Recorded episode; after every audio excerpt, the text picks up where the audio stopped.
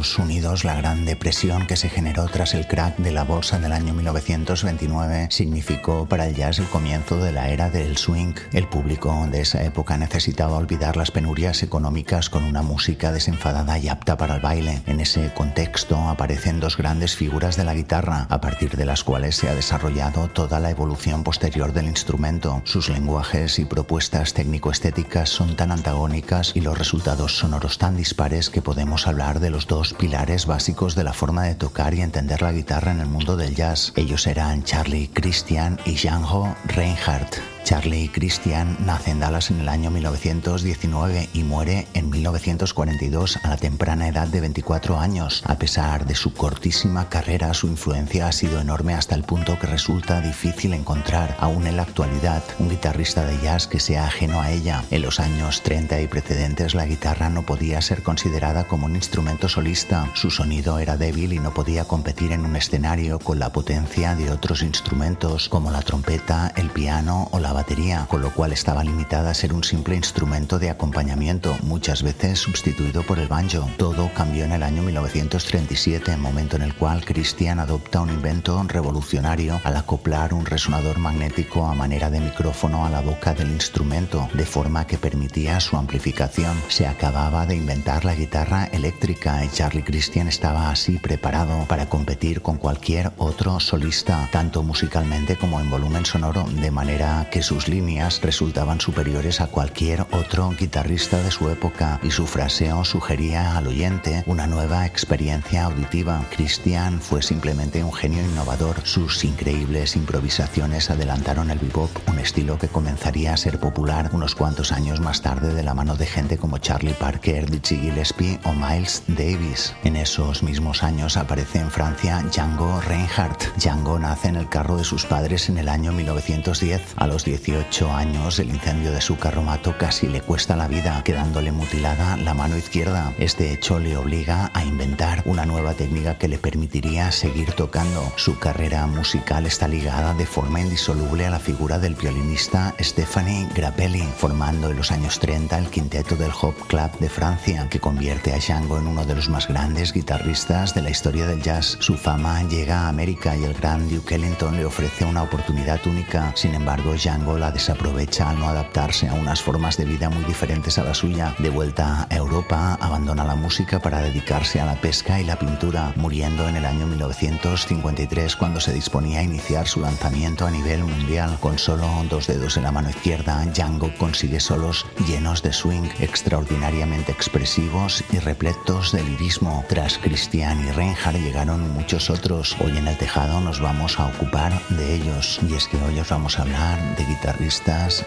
de jazz. Con toda esta información, comenzamos.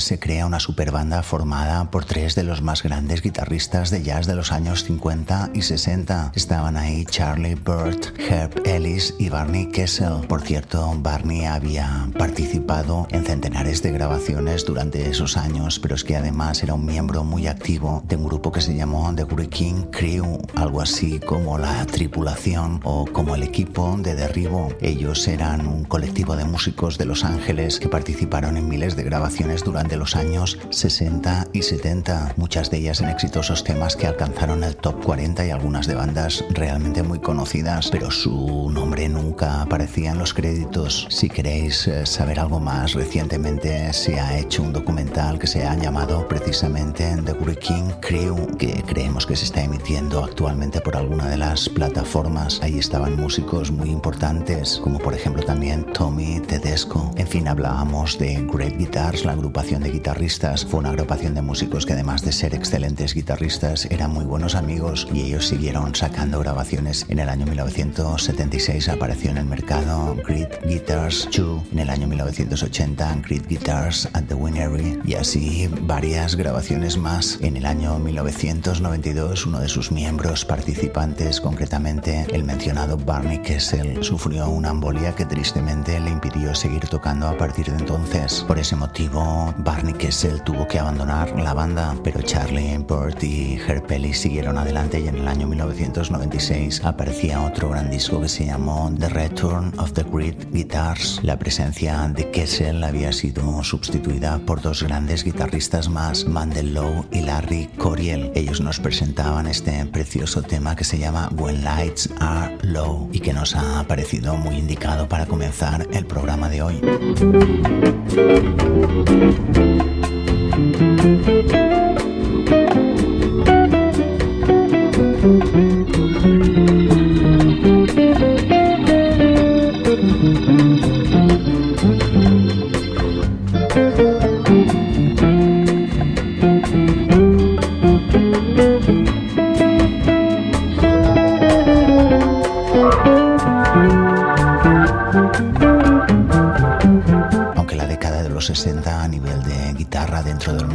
Estuvo dominada por un hombre que se llamó Wes Montgomery. Vale la pena resaltar algunos guitarristas más. Hubieron muchos guitarristas en los 60 y uno de los que nos despierta un gran interés es Pat Martino. Pat Martino nació en Pat Azzara, en el sur de Filadelfia. Empezó a tocar a finales de los años 50. Vivió un periodo de su vida junto a Les Paul, otro de los grandes guitarristas de la época, y empezó a tocar jazz en clubs como Small Paradise. Empezó a tocar con gente como Lloyd Price, Willis Jackson y Eric Kloss. Más tarde empezaría a trabajar con bastantes organistas. De hecho, en los años 60 esta era una combinación más que habitual. Martino tocó con Charles Irland, con Richard Group Holmes, con Jack McDuff, con Todd Patterson, con Jimmy Smith y también con Joey de Francesco. Él sufrió un aneurismo en el año 1980 y se olvidó prácticamente de todo lo que había hecho en su carrera, incluso de su forma de tocar. Eso no le impidió volver a aprender de nuevo desde cero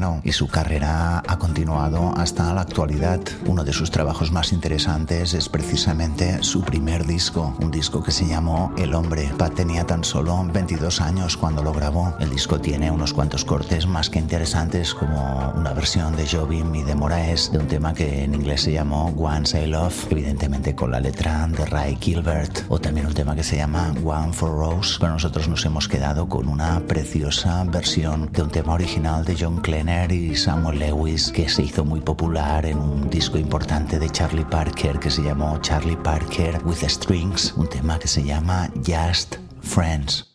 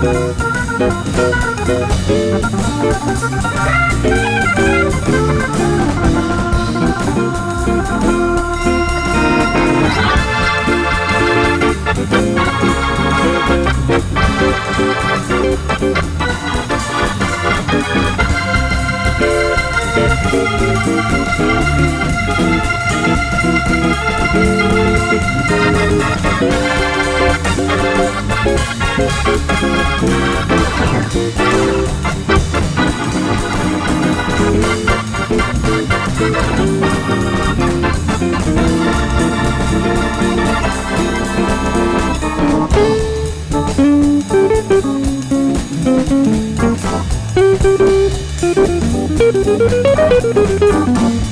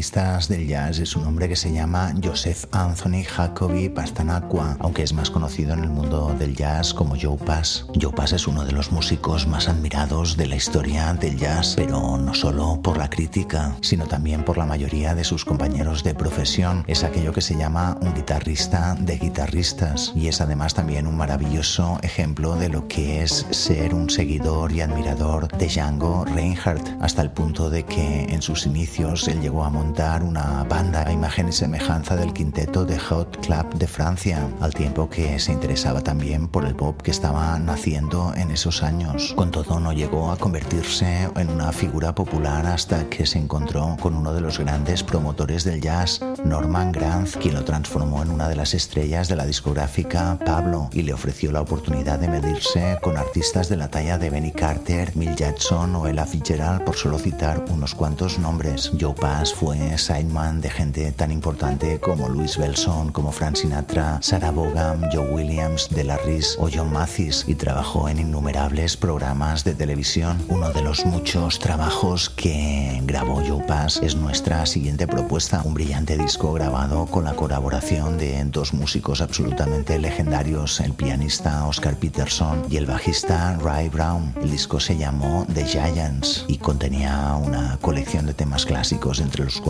podemos citar Who Cares de George Ira Gershwin, Sunny de Bobby Heap, I'm Getting Sentimental, Over You de George Bassman y Nit Washington, pero nosotros nos hemos querido quedar con un precioso tema dedicado al maestro soberano Antonio Carlos Jobim, un tema compuesto por Joe Pass y Oscar Peterson que se llama simplemente Jobim.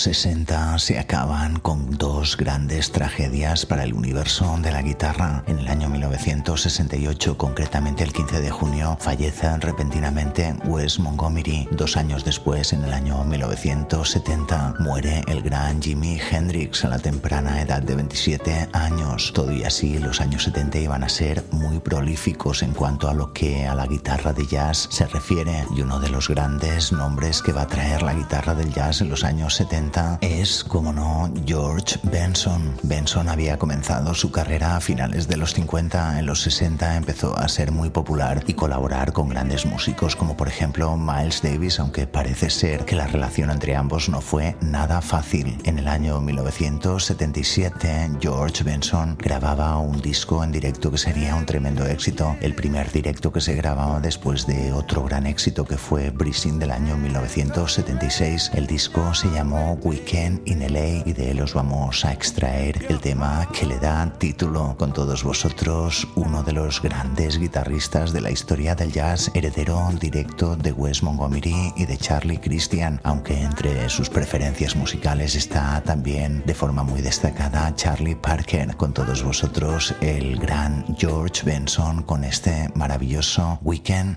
in LA.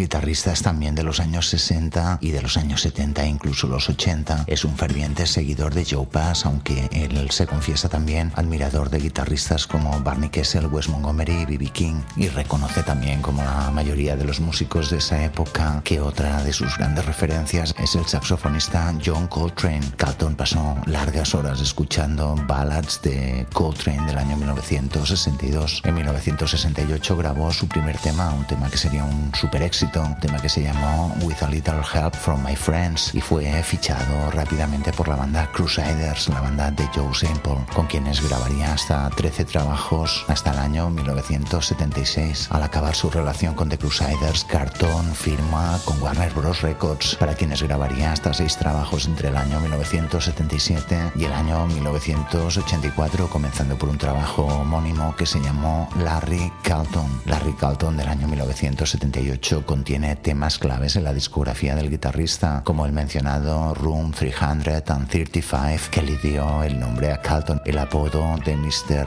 Room 335 que le acompañaría toda su vida. También otros con un marcado acento brasileño como Rio Samba y dos temas en los cuales Carlton pone su voz Where Did You Come From y I Apologize y lo cierto es que el resultado es también bastante satisfactorio. Este es un disco muy de la época, lleno de matices y trufado de muchos diferentes estilos, desde el jazz hasta el rock, pasando por el funk, el soul y el blues. Eso a lo que nosotros nos gusta llamar fusión, a pesar de que para un buen puñado de críticos la palabra se pronuncia siempre con un inconfundible tono despreciativo. Ya sabéis nuestra opinión al respecto. Creemos que fusión es sinónimo de riqueza. ¿Por qué no aunar el ritmo de funk con el sonido sólido del jazz? ¿Por qué no usar ingredientes de músicas tan interesantes como el soul, el blues o la bossa nova? Si no hacerlo sirve tan solo para contentar a algunos críticos con más memoria que cultura musical. Estamos seguros de que no vale la pena. En fin, nos vamos a acercar otro gran guitarrista, Larry Carlton, con un tema contenido en su trabajo del año 1978, su trabajo homónimo, un tema muy, muy cañero que se llama Point It Up.